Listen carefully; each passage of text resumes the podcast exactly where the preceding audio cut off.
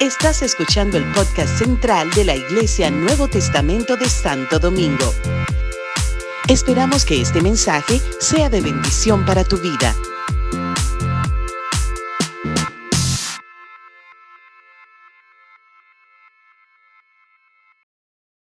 Así que hoy estoy tan feliz por la bendición de tener al pastor Rafael Montalvo con nosotros. Él eh, fue, eh, ¿verdad?, el pastor oficiante de nuestra renovación de votos hace unos años, ¿verdad? Sí. Y cosas como esta, pues también han servido para unirnos. Y yo, eh, en, este, en estos últimos años, pues hemos estado mucho más cercanos. Todos los martes nos reunimos a orar, orar por ustedes, orar por el país y orar por nosotros mismos, a orar los unos por los otros. Así que el pastor Rafael mm, se ha convertido en un amigo, en un compañero de oración, en un, en un, amigo, en, un, consejero. Muchas veces he ido a la reunión así, con, jalándome tranquilo. y me ha dicho, tranquilo, yo te acompaño. Y ha venido aún aquí a acompañarme en alguna cita o en alguna situación que, quizás yo no, yo no hubiese manejado como él lo, lo, manejó. Así que Rafael, por todas esas cosas yo quiero bendecirte, honrarte en medio de mi casa, en medio de mi congregación. Gracias por ser mi amigo, por ser mi pastor. Dios te bendiga, amado.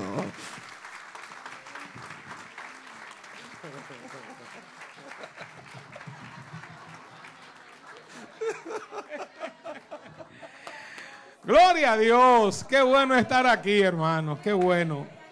Yo me siento muy privilegiado, muy privilegiado de estar aquí y de desarrollar esta amistad con Mactiel y con Carmencita. Dos personas tan lindas, tan lindas, tan lindas. Qué preciosos, hermanos, con qué corazón tan lindos. Y en estos momentos de oración que tenemos los martes, cuando Magdiel falta, obviamente tú no te das cuenta porque tú no estás, pero cuando Magdiel falta, nos deja un hoyo, un hoyo, porque Magdiel es, es, fogoso. Eh, eh, y hay, digamos, no más de tres así, ¿verdad? Newton, tú y yo, y, a veces suma el otro, así con ese fuego. Pero cuando, cuando falta, yo digo, Newton, tira para adelante hoy, que Magdiel no está aquí. Bendito sea el Señor. Y mire, y déjeme decirles, siendo, siendo, siendo muy honesto, siendo muy honesto, lo del templo que Magdiel dice, siendo muy honesto, no estoy tratando de ser muy humilde, siendo muy honesto. Lo del templo que Magdiel dice, es verdad, es un templo bonito y grande y todo, pero yo me metí, no por fe, yo me metí por ignorante, por ingenuo. Yo no sabía en lo que me estaba metiendo si Dios, me, si Dios me deja ver en lo que me estaba metiendo, llegó un momento en la mitad del camino y eso ahogándonos. Yo dije, pero, pero ¿y cuánto fue que cambiamos el proyecto? Y todos estos cuartos. Dios me metió así como, como que me cegó. Dios me cegó, ¡pum! y me metió. Y cuando yo estaba metido, ¿qué tenemos que hacer? Ya, o sea, tenemos que tirar para adelante. Entonces, entonces le confieso, no, no fue de que por fe, valentía, rojo, la visión ingenuidad e ignorancia. Así a la franca, mi hermano. Mire, yo ando aquí con el pastor hermano Raúl Burgos. Pasa por acá, Raúl. Raúl es un hermano de larga data en el ministerio. Un, encendedor de avivamientos, de fe, de sanidad. Eh, conozco su familia desde hace muchos años, fundador de iglesias vive en los Estados Unidos y se pasa un tiempito aquí, un tiempito allá. Yo quisiera que él nos saludara y que nos compartiera algo que el Señor ha puesto en su corazón. Muchas gracias. Pues comienzo diciendo que me siento adentro lleno de melodía, de canción. y oyendo tantas cosas lindas, hasta yo estoy lindo. Sí, quiero, quiero leerle una, un verso, solo un verso de mi salmo preferido y que yo lo he hecho el, el estilo de mi vida, sea la imagen de mi vida, lo que yo siento, lo que yo soy. Es el Salmo 45. ¿sí? El Salmo 45 y verso primero dice, rebosa mi corazón palabra buena, dirijo al rey mi canto, mi lengua es pluma de escribiente muy ligero. Yo me muevo y quiero seguirme moviendo en el mundo eh, sobrenatural. Y quiero, para tener que tengan una imagen de lo que siento, de lo que siente mi espíritu. Por ejemplo, esta noche yo he respirado aire, aire celestial. Por tanto, estoy sano entero. ¿Entiende?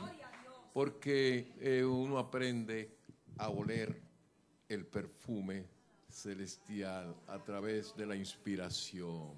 Yo soy un inspirado, inspirador.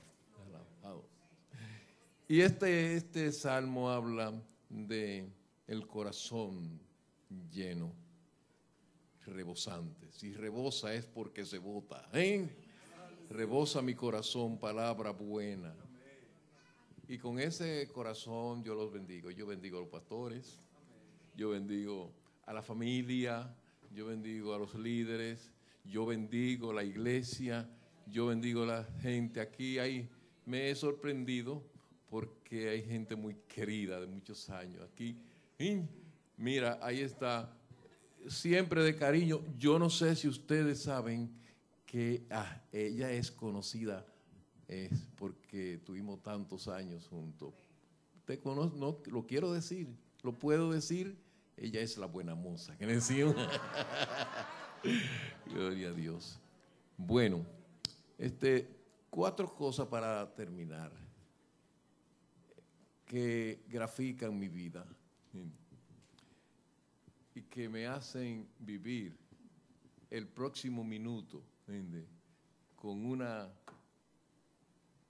con una eh, con un estilo nuevo Número uno, yo soy un soñador. Porque un inspirado es un, soñador. Este, como en este momento de, nuestra historia, el tiempo, el espacio se ha cortado, el próximo minuto, ya no se pueden hacer planes a largo plazo, sino ahí, el próximo minuto es el futuro. Y eso es algo que me hace vivir. Si me cuentan los años, un lote. me hace vivir el soñar, me hace vivir. Número dos, me hace vivir el hablar. Por eso rebosa mi corazón palabra buena. Yo entiendo que el poder en cada uno de nosotros, en mí, está en lo que hablamos. Lo que tú hablas es vida, o muerte. En tercer lugar, vivo haciendo cambio. Soy un cambiador. No se sabe qué va a ser diferente mañana. Me emociona. Nada es tan bueno, tan bueno, tan bueno que no se pueda cambiar por algo más excelente. Y en cuarto lugar, la razón de mi vida, una de las razones de mi vida, es el sembrar el sembrar. Y yo vivo para sembrar. Sembrar. Te quiero, estoy apasionado con los pobres, estoy apasionado con los huérfanos, con las viudas, con el desamparados, Y yo le pido al Señor recursos para repartir, para sembrar.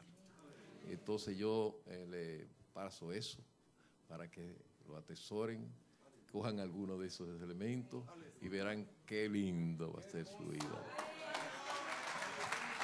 Aleluya. Pónganse de pie, vamos a orar.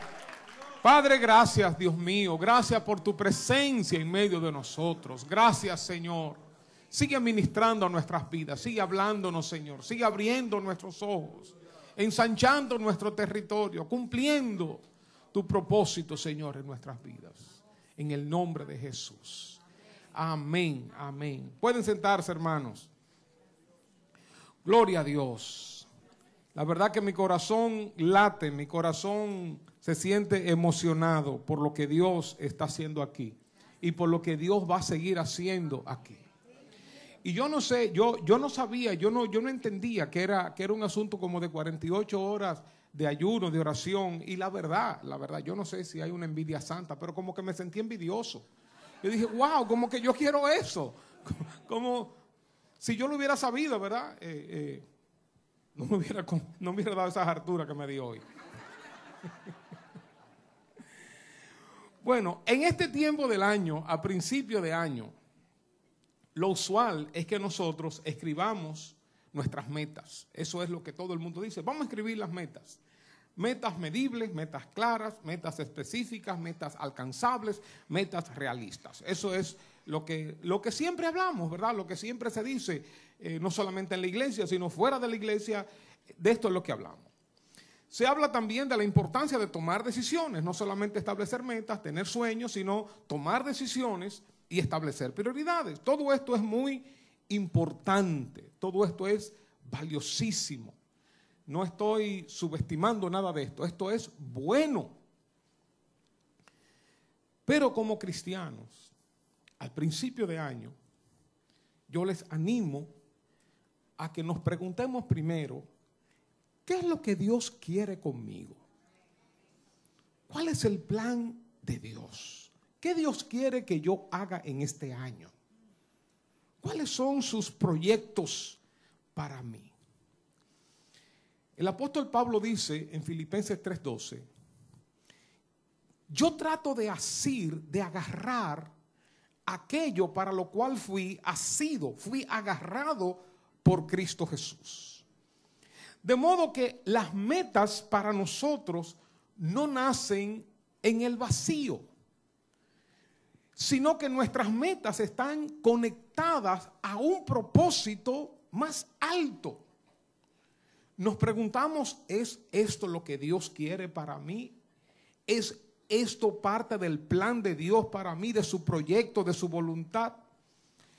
Como hijos de Dios, no estamos inclinados solamente a hacer lo bueno, a hacer lo correcto. Eso está bien si no estamos llamados a hacer lo que Dios quiere. Hay muchas cosas buenas en esta vida, muchos buenos ministerios a los cuales Dios no me ha llamado. Pero hay otros a los cuales sí Dios me ha llamado. Hay muchas cosas buenas que hay que hacer en este mundo, pero hay cosas específicas a las cuales Dios te ha llamado. Entonces, antes de comenzar a escribir metas y medibles y alcanzables y logrables y qué sé yo cuánto y realistas, Piensa, ¿qué es lo que Dios tiene conmigo? ¿Cuál es el plan de Dios para mi vida? ¿Hacia dónde Dios me está guiando, me quiere guiar? Porque para los cristianos las metas no son meramente humanas, de logro personal, sino divinas. Son creadas en Dios de acuerdo a sus planes, a sus propósitos eternos. Dios no está inventando con nosotros ahora en este año. Dios pensó en mí desde la eternidad. Desde allá Él pensó en mí. Me amó desde allá, desde la eternidad. Él me amó y tuvo planes conmigo. Por eso Dios no está iniciando un nuevo plan cada año, sino que Dios es un, continuo presente, Él está obrando de acuerdo a lo que Él tiene pensado. Entonces, no es un asunto de yo dejarme llevar de la sociedad y qué sé yo cuánto y qué lo voy a lograr. Todo eso es maravilloso, incluso cosas materiales pueden estar dentro del plan de Dios, claro que sí, cambiar el carro y una casa y, una casa de campo, lo que fuera para los que no están casados, conseguir su, eh, su cónyuge, su consorte, su, eh, su compañero, su compañera. Todo eso es parte del plan de Dios. Pero lo primero es conectarme con ese propósito que Dios tiene. De manera específica, Dios tiene un plan contigo. Tú no eres un accidente. Dios tiene un plan contigo, un propósito contigo. Y Él está llevando a cabo su propósito. Él te está conduciendo. Él te está guiando. Tú tienes un destino divino. Tu vida no es producto de un accidente. Dios te amó, Dios te vio, Dios te creó, aún antes de la fundación del mundo. Él pensó en ti. ¿Tú puedes creer eso? O que a Dios le sorprendió tu nacimiento. Mira, wow, eh, ahí nació Juan, mira, ahí nació María, wow. ¿Se sorprendió Dios de tu nacimiento? No. Dios te conocía, pensó en ti. Es más, yo digo que nosotros decimos, y es verdad que estábamos buscando a Dios, pero ya Dios nos estaba buscando hace rato a nosotros. Porque tiene planes con nosotros, planes grandes. Pensamientos de bien, pensamientos de paz, pensamientos de bienestar. Su voluntad es buena, agradable y perfecta. Por tanto, no te conformes con establecer metas humanas, medibles. Todo eso es bueno, pero no te conformes con eso. Mira más arriba porque tus metas en Dios sobrepasan los límites humanos. Por eso podemos pensar en grande, no soñando, sino conectados con el propósito divino soñando desde la perspectiva de Dios, de lo que Él tiene para nosotros. Por eso nuestras metas superan los límites humanos. Eso no quiere decir que no planifiquemos, todo eso es bueno. Lo que estoy diciendo es que no planificamos en el aire, no planificamos influenciados por los valores de la sociedad, sino que planificamos conectados con Dios. Y esa planificación no tiene que ver con lo medible, con lo humano. Todo eso es bueno, hermanos. Porque nosotros tenemos otra fuente de inspiración y de recursos. Por ejemplo, si nosotros hubiéramos comenzado a planificar la construcción del templo contando con los recursos que teníamos, no, no lo hubiéramos construido. Por eso yo decía que nosotros vendíamos pastelito y quipe y pisita. Y yo decía, miren, con pastelito, quipe y pisita no se construye un templo. Pero con pastelito, quipe y pisita se construye un templo. Ustedes no me entendieron. Ahora lo van a entender. Con cinco panes y dos peces no se alimenta una multitud. Pero con cinco panes y dos peces se alimenta una multitud.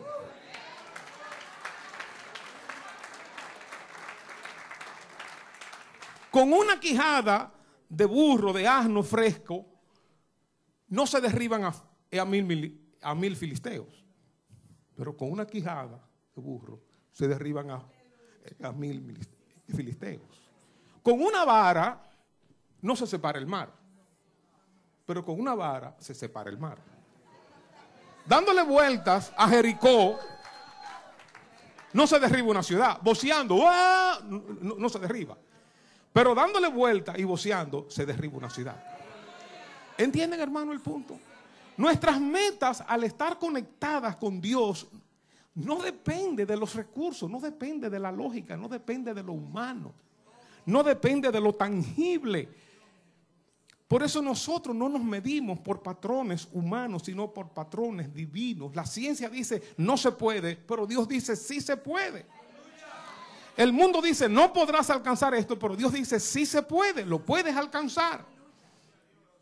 Por eso tu medida, tus parámetros no vienen del mundo, ni siquiera de los tuyos, sino que vienen de Dios. Y resulta que para Dios todas las cosas son posibles. Por eso en este año tú puedes alcanzar lo inimaginable, lo inalcanzable. No importa.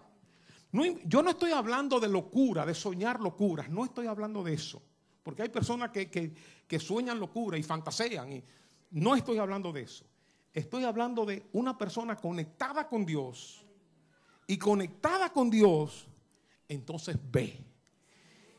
Y al ver, esa es la fe es la certeza de lo que no se ve, es esa convicción de lo que se está esperando, esa seguridad. Entonces eso te inspira en el presente, aunque no tengas los recursos humanos para lograrlos. Dicho esto, te voy a mencionar Cada vez que yo digo algo así parecido, me acuerdo de uno de mis nietos, que él me imita y dice, te voy a dar la clave, Dios te bendiga. Tiene cuatro años ahora. Hijo del, del pianista que estaba aquí, mi yerno. Ahora te voy a mencionar algunas metas. Que oye esto, ¿eh? Y aquí podemos comenzar con, la, con el primer slide. Que de seguro son la voluntad de Dios para ti. ¿Quieres escuchar algunas cosas que de seguro son la voluntad de Dios para ti? Te voy a mencionar y te voy a dar algunas proposiciones que es 100% seguro que Dios lo quiere para ti de manera específica. Hay metas que son, que son particularmente para ti. Hay propósitos que Dios tiene que son específicos para ti. Esto que voy a mencionar son proposiciones y metas para todos nosotros que de seguro son la voluntad de Dios. O sea, por estas cosas que voy a mencionar, tú no tienes que orar. Señor, si esta es tu voluntad, tú no tienes que orar. Porque estas de seguro son la voluntad de Dios para ti. Por eso te voy a mencionar estas proposiciones para que tú te, te esfuerces en ponerlas por obra en este año. Y te aseguro que Dios te va a prosperar te aseguro que Dios te va a bendecir. La primera proposición. Proponte pasar, la primera, proponte pasar más tiempo con Dios. Este mundo está, está viviendo de manera agitadísima. Esto, los afanes y el diario vivir, esto está, mire, una locura. No podemos parar. Estamos en un mundo que corre y corre y corre. Pasar tiempo con Dios nos va a nutrir, nos va a beneficiar espiritualmente, emocionalmente. Recibiremos dirección, sabiduría, revelación, crecimiento espiritual, deleite, respuesta, provisión. Sea en retiro, sea en ayuno. No solamente cuando la iglesia convoque a un ayuno, a un retiro. No, saca tú tu tiempo. A mí me encanta irme al jardín botánico y pasarme dos o tres horas ahí, dos o tres horas, caminando, leyendo, descansando, mirando los pececitos, los patos, las tortuguitas, y a veces compro eh, una funda de pan en un colmado y en un momento dado comienzo a echarle pan a los, eh, a los peces, a las tortugas, y Dios me habla de muchísimas cosas ahí viendo los pajaritos. Saca tiempo para estar con Dios. Y cuando digo saca tiempo, no quiere decir que tú te pases el tiempo orando y hablando en lengua y reprendiendo. No, no, no, no, no. Puede que hagas eso también. Pero te puedes pasar un tiempo tranquilo en su presencia. Como a veces como los esposos no tienen que estar hablando, los novios no tienen que estar hablando. Solamente estamos ahí uno al lado del otro. Dios está conmigo, yo estoy con Él. No tenemos que hablar mucho. Jesús pasaba noches enteras con su padre. Y no me imagino que era hablando, hablando, hablando, hablando. Dice, Señor, y tú sabes, y yo te amo, y yo te... No. Si hay algo que Dios te está llamando es a pasar más tiempo con Él. Más tiempo en su presencia. Lo segundo, son 52 proposiciones, no se preocupe. No, mentira. Lo segundo, no, mentira, es mentira, no son 52, son 50. Lo segundo, proponte estudiar la Biblia, proponte conocer la palabra de Dios, proponte profundizar en las escrituras. Hermanos, el pueblo de Dios es el pueblo del libro. Y hoy en día todos estamos pegados a la radio, a la televisión, al internet, eh, buscando cosas y un mensaje aquí, un mensaje allá. Todo eso es bueno, está bien. Pero busca la palabra de Dios, nútrete. Aprende a sacar la enseñanza, la aplicación, la palabra de Dios para ti. No dependas del mensaje del pastor, de la pastora, del mensaje de alguien por aquí, de un apóstol.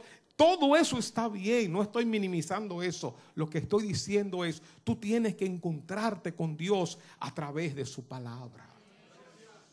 Hay personas que, que, no saben ni siquiera dónde está el libro de Génesis, no saben dónde está el libro de Apocalipsis.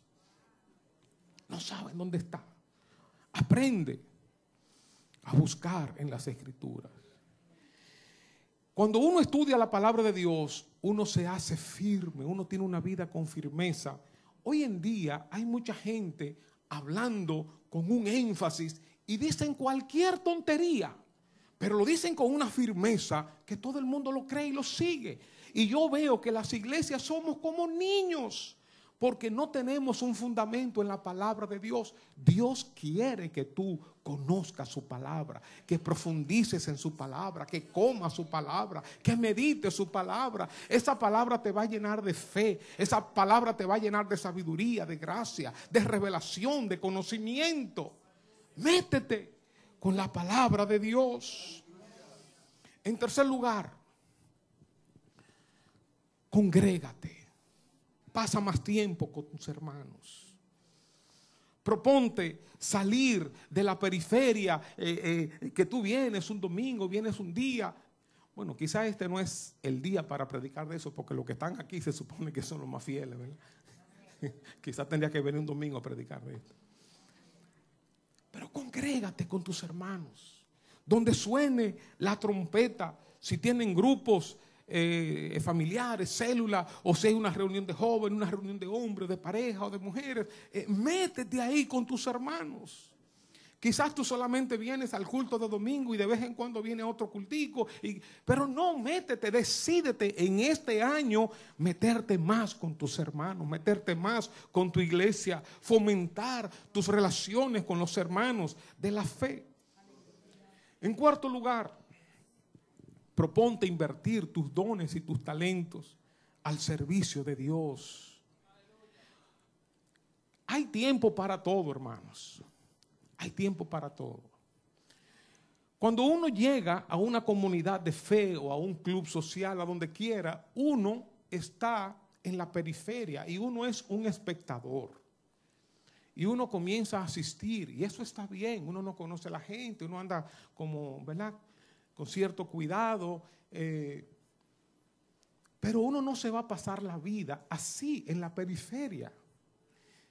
Y hay hermanos en las iglesias, en todas las iglesias, menos aquí, aquí no hay, solamente la mía, en las iglesias que se pasan la vida en la periferia que no entran, que no sirven, que no se involucran, que no se entregan, siempre son espectadores, siempre son consumidores. Dice, wow, me encanta esa iglesia y el pastor, la pastora, mira qué gente más buena moza y qué gente más buena y qué palabra y qué unción y qué... Me encanta esa iglesia, pero de ahí no pasan. No se involucran, no, no se entregan, no hacen nada, sé parte de la acción. Da un pasito más en este año. Proponte involucrarte más. Nosotros somos un cuerpo con muchos miembros. Y se necesita tu participación. Mientras más tú das, más serás bendecido. Mientras más tú te inviertes en otros, Dios más se va a invertir en ti. Y tú tienes cosas que yo no tengo. Tú, tú eres un 10 en algo, tú, tú, tú eres un 100 en algo. Y tú tienes cosas para dar. Aprendí hace mucho que uno puede medir el compromiso de alguien chequeando lo que se ha denominado las tres T. Las tres T, aquí están. ¿Tú quieres saber si estás involucrado? Lo primero es saber si tú estás dando de tu tiempo. Dámelo uno a uno. Lo primero es ver si tú estás dando de tu tiempo. ¿Estás dando de tu tiempo o tú solamente vienes al culto? ¿O hay alguna otra cosa que tú dices, no, no, no, yo voy a sacrificar esto para, para, para dar de mi tiempo en este, en este, en esta área? Lo segundo es dar de tus talentos, de tus conocimientos, de tus recursos eh, y habilidades, eh, eh, de tus capacidades. ¿Qué tú sabes hacer? Tú sabes bregar con computadora, tú sabes ayudar aquí a la gente, tú sabes algo de música, tú sabes algo de administración, tú puedes servir en esta área, en aquella área o evangelizando, haciendo, involucrarte con tus talentos, con lo que tú sabes hacer. Y la tercera T es tu tesoro tus recursos, tu dinero, diezmo, ofrenda. Quizás, quizás tú solamente cuando vienes aquí a la iglesia das una ofrenda con, el trasfondo que todos, la mayoría tenemos católicos, que, que damos una limosna. Quizás. Eso es lo que has estado haciendo, pero este es el año en que comiences a diezmar seriamente, a decir, no, no, no, yo voy a dar de mis recursos, de lo que Dios me da. Y tú vas a ver cómo Dios te va a bendecir, cómo Dios te va a prosperar. Entonces sal de ese círculo de la periferia y comienza a dar pasitos hacia adelante, a involucrarte, a servir, a ser parte de la acción. No solamente, wow, qué buena es esa iglesia, me encanta esa iglesia, el mensaje y aquello. No, sino ahora tú eres parte de la acción. Tú no eres un espectador sino tú estás jugando. Allá eh, eh, hay, algunos que están jugando pelota o fútbol o basquetbol y tú estás mirando, pero ahora ya tú eres parte de la acción. Dios te llama. Proponte en este año servir más. Proponte en este año dar más de tu tiempo, dar más de tus talentos y dar más de tus tesoros. En quinto lugar, proponte vivir en santidad y obediencia. Crece en tu acercamiento a Dios, en tu temor a Dios.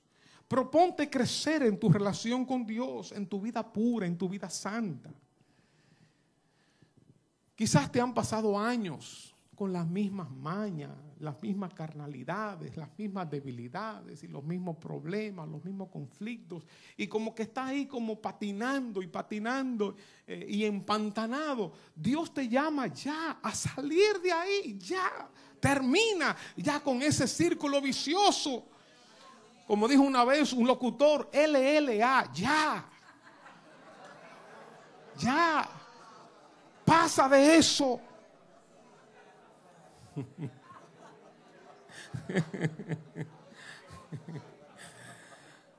ya salte de ahí. Y el mismo problema y la misma carnalidad eh, eh, y las mismas palabras medio descompuestas eh, y que no tiene tiempo para venir a la iglesia porque estás en un deporte, estás en un pasatiempo o estás, o estás en la playa, estás en que... Ya, deja eso o viendo las mismas cosas, oyendo las mismas cosas, diciendo las mismas cosas, con las actitudes eh, y que la gente no me saluda o que hace esto, que hace aquello. Ya pasa eso. Proponte vivir en santidad. Proponte dejar las cosas del mundo. Darle lugar a Dios. Deja que el Espíritu Santo guíe tu vida. Que te quite las cosas que no, te que no le agradan que nos cambie los defectos que tenemos, las malamañas que tenemos, las ataduras, esa conducta, las debilidades del carácter o el orgullo, el enojo, el rencor, los pleitos, las medias verdades. No te conformes con vivir con los mismos problemas, las mismas debilidades, las mismas actitudes. Deja de andar en zonas grises, como que, como no estoy en el pecado, en la parte oscura, pero tampoco ando 100% eh, eh, eh, en la parte clara, en la luz, en la santidad, sino ahí como en una zona gris, ahí como entre los dos. Busca al Señor, busca agradar al Señor. No te pases un año más siendo de la misma manera, siendo la misma persona. Pasa a otro nivel en este año. Proponte obedecer más al Señor. Hay cosas que Dios te ha estado diciendo, quizás de tus palabras, de tus miradas, de la ropa, del orgullo, del enojo, de la mentira. Dios te ha estado hablando. Déjate guiar por el Señor, obedece al Señor de una vez y por todas en este año y vas a ver la bendición de Dios sobre tu vida. Seis, proponte resolver tus conflictos con los demás. No dejes que el sol, se acueste estando tú enojado con otra persona. Pide perdón, aprende a perdonar y siempre toma la iniciativa. No importa si alguien te ofendió o tú ofendiste a alguien, no esperes, no, no fue el que me ofendió, déjame esperar. Cuando, cuando venga y me pida perdón, yo le voy a... No, no, no, no, no, no esperes que venga. Yo digo que, que cada cierto tiempo yo hago el ejercicio que le llamo de los 360 grados. Yo doy una vuelta completa. A ver si tengo a alguien como que las cosas no quedaron muy claras, que no quedaron muy sanas. Como que hubo un asunto ahí, como que, como que yo no sé, ¿verdad? Como que nos hablamos y como, y ya todo sigue igual. No, no, no, no, no. Déjame resolver ese problema. Mira, yo te ofendí o tú me ofendiste y vamos a hablar y vamos a, eh, vamos a resolver. No, no, no, no nos acostumbremos a vivir con esos eh, eh, con esas manchitas en el corazón. Proponte resolver tus conflictos con los demás. ¿Tienes tú a alguien en tu corazón como que las cosas no quedaron muy claras? A veces de la misma familia, un hijo, la suegra, el papá, un tío, algo como que uno le guarda ahí. Va a ser difícil crecer, va a ser difícil disfrutar la vida, la vida plena con esas áreas sin resolver. Toma la iniciativa. A veces decimos, pero es que yo no lo siento. Cuando yo lo sienta, yo, no, esto no es cuestión de sentirlo. A veces uno dice, no, pero es que lo que me hizo fue muy grande. No, yo no lo voy a perdonar porque, mira, eso que me hizo fue muy grande. O no lo merece. O no me está pidiendo perdón. No te importa nada de eso. Ve, toma la iniciativa y resuélvelo. En séptimo lugar, proponte desarrollar relaciones significativas. Este es un mundo donde estamos rodeados de gente y viviendo a la vez en profunda soledad. Profundiza las relaciones. Uno no va a tener 100 amigos, mil amigos, no.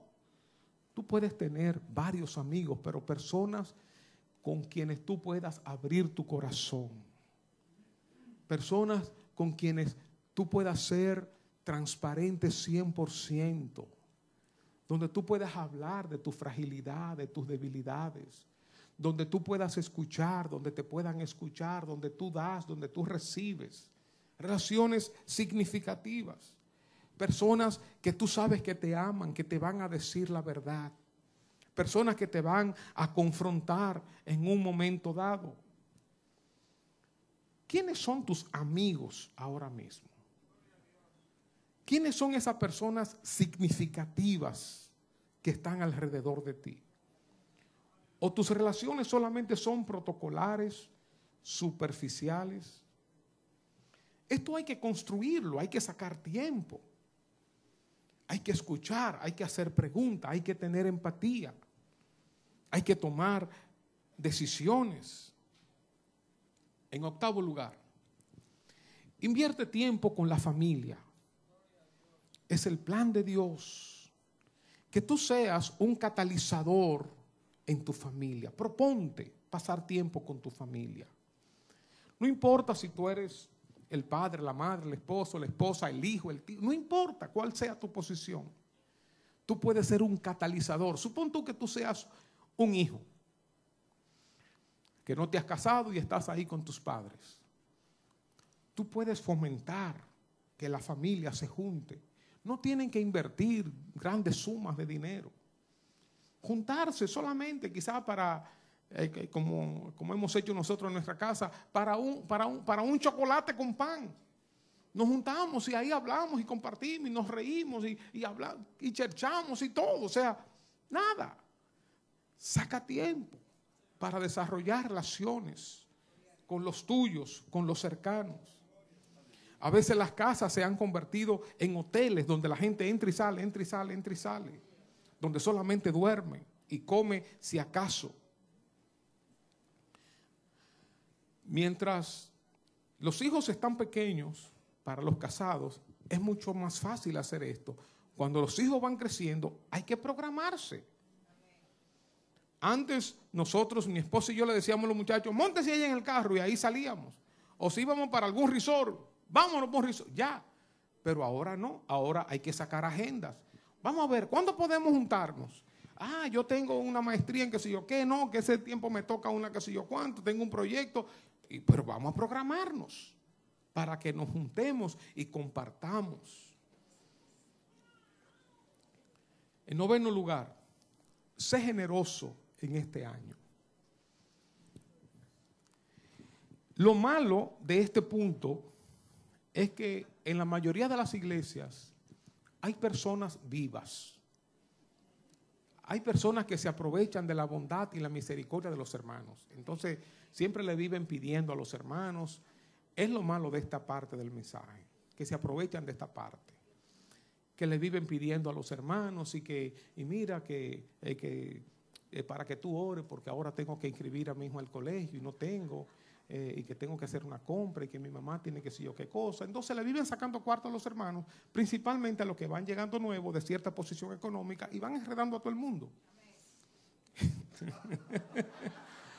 Lamentablemente. Pero, porque el mal sobreabunda, ¿verdad?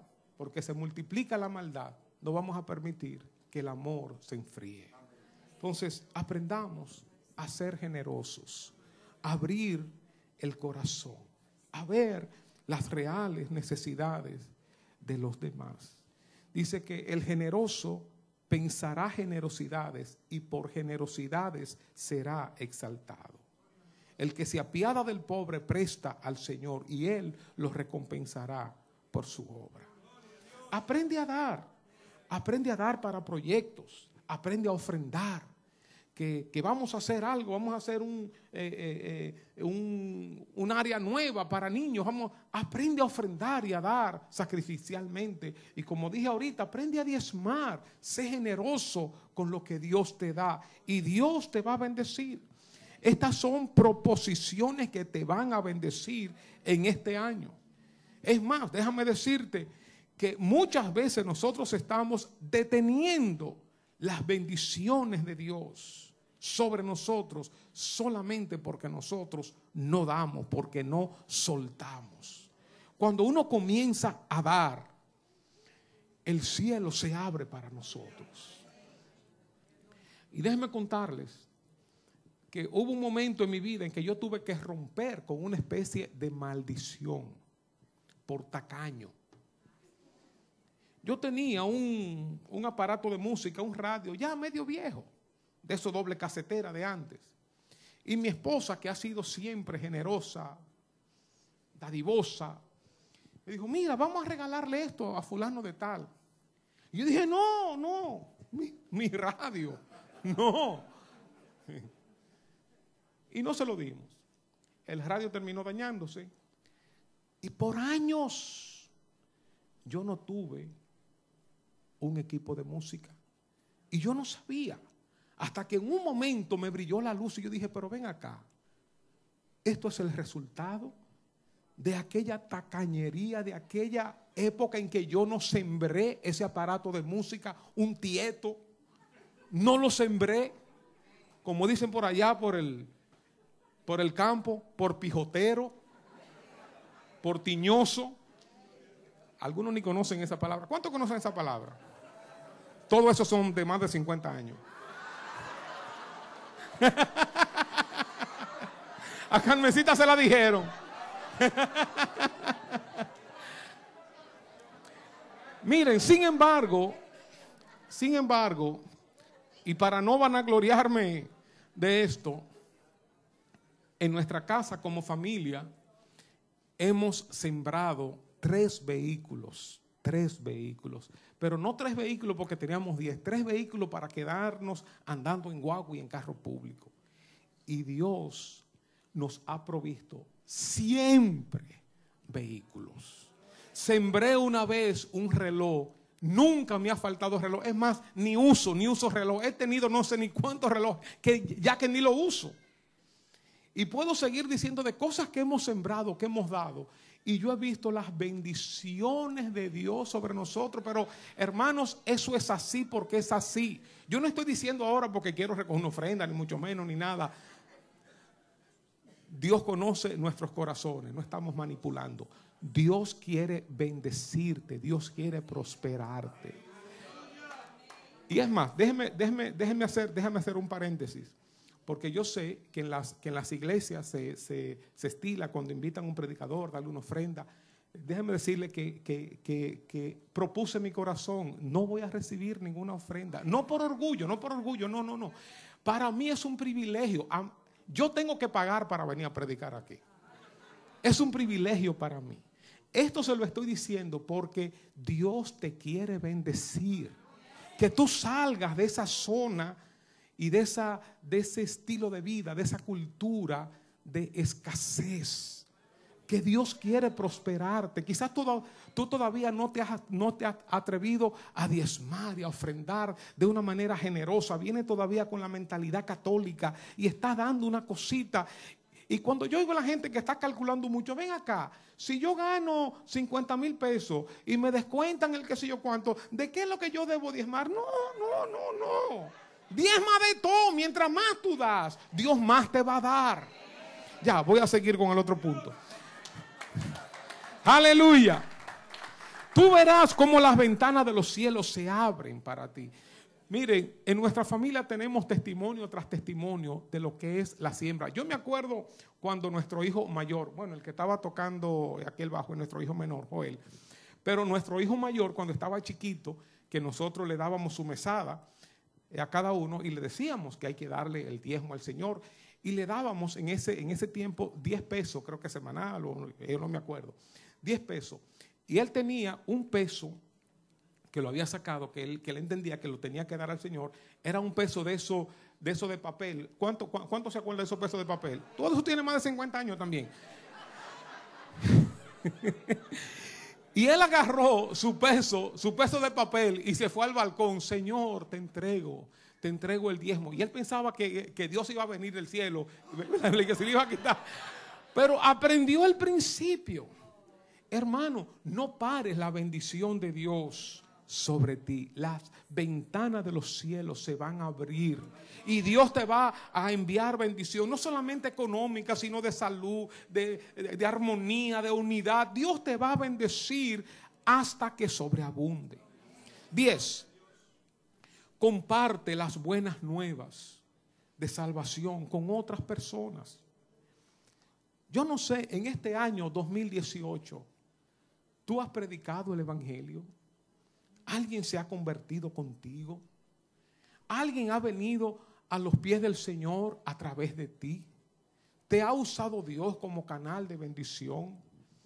Hermanos, eh, acostúmbrate siempre a guiar cualquier conversación hacia lo espiritual, hacia lo eterno aún con la persona que te, que, te, que te lleva la compra en el supermercado, tú le preguntas, mira, tú vas a una iglesia, en esos tres minutos, dos minutos, tú evangelizas una persona, ora por una persona, le da una palabra eh, de ánimo, de amor, del plan de Dios, y tú no sabes lo que Dios puede hacer en esa vida.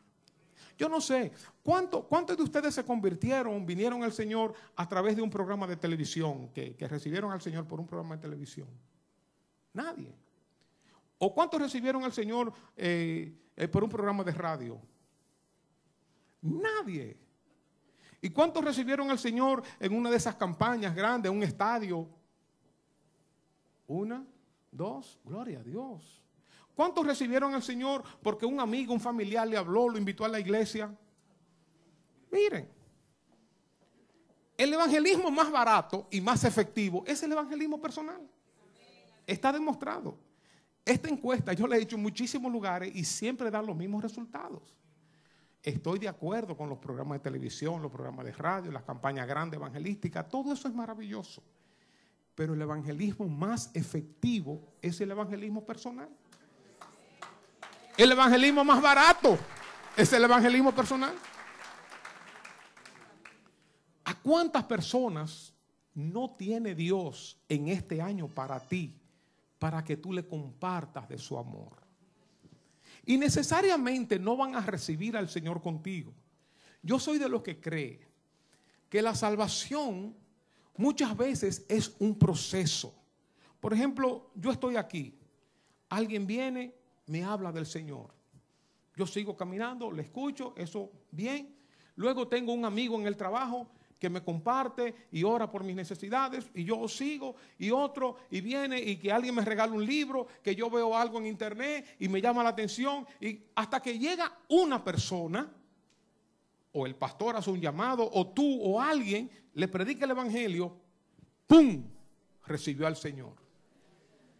Ese ese último fue el que cosechó, pero todos en el camino fueron sembrando. Quizás tú eres parte de los del camino o tú eres el, ya el de la última parte. Pero hagamos nuestra labor. A eso Dios nos está llamando. Esa es la voluntad de Dios para nosotros. Amén. 11. Proponte disipular, ayudar a otros. Hay otras personas que saben menos que tú que no saben orar, que no saben nada de la Biblia, que no saben nada de las cosas espirituales. Adopta a otras personas. No solamente predicarles, sino ahora Involúcrate en el crecimiento espiritual de esa persona, acompáñale orando por esa persona, busca algún libro, algún material, busca en internet cómo disipular a otros, cómo invertirme en el crecimiento, en el desarrollo de otras personas, cómo convertirme en padres, en madres espirituales de otras personas. Y tú verás qué bendición, qué bueno es ver crecer a las personas que están al lado tuyo. No importa que tú no sepas nada, no importa lo que tú sabes tú lo puedes dar. Siempre habrá otro que va a necesitar lo que tú tienes. Dios te quiere usar como canal de bendición para otras personas. No importa si eres muy joven, si eres muy mayor, si eres nuevo creyente, si eres viejo creyente, no importa. Dios te quiere usar. Dios quiere que tú seas un canal de su bendición y de su gracia. Y por último, y este es el último, último de verdad, cuida tu salud. En este año, cuida tu salud. Hermano, este mundo nos está destruyendo. Este mundo está acabando con nosotros.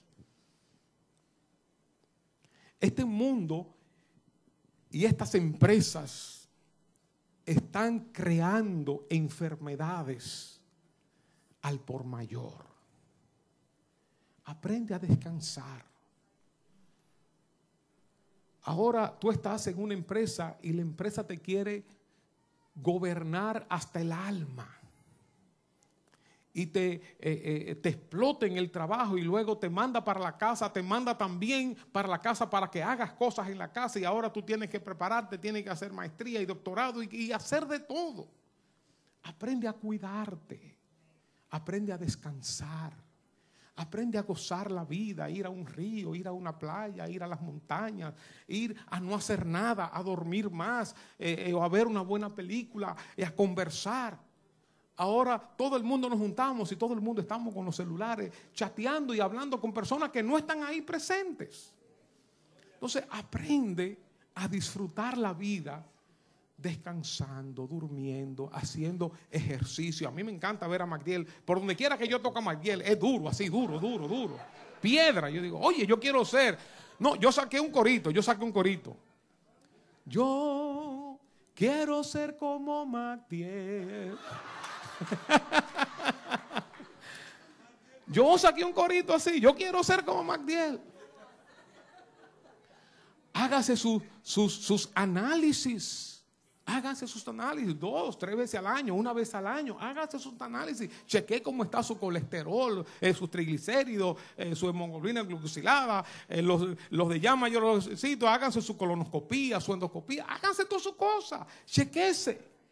Muchas, muchas de estas cosas, de estos problemas que a veces le sobrevienen a una persona y le hacen mucho daño, le vienen porque no se cuidan y cuando descubren algún mal ya es tarde. Ya es tarde. Chequea tu vista, chequea tus dientes.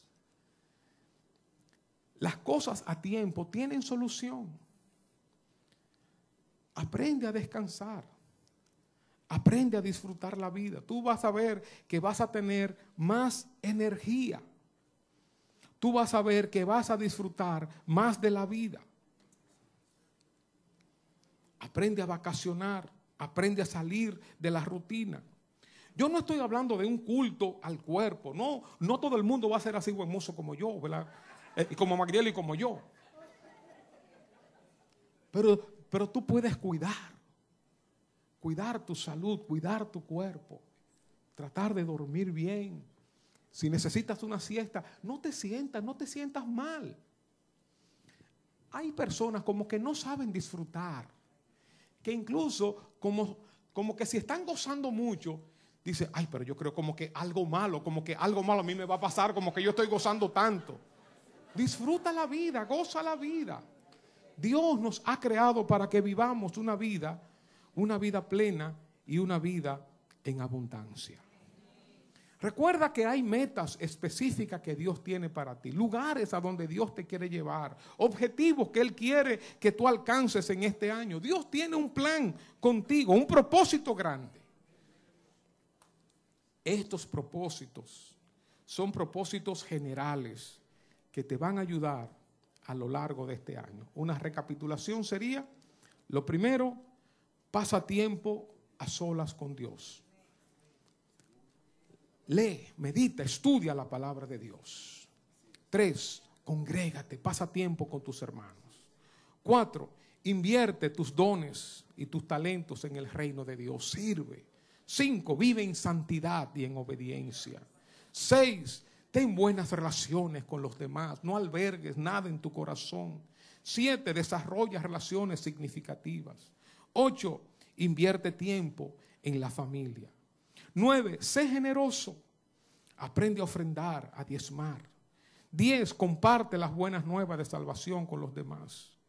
Once, conviértete en padre, en madre de otras personas. Disipula a otros. Y doce, cuida tu salud.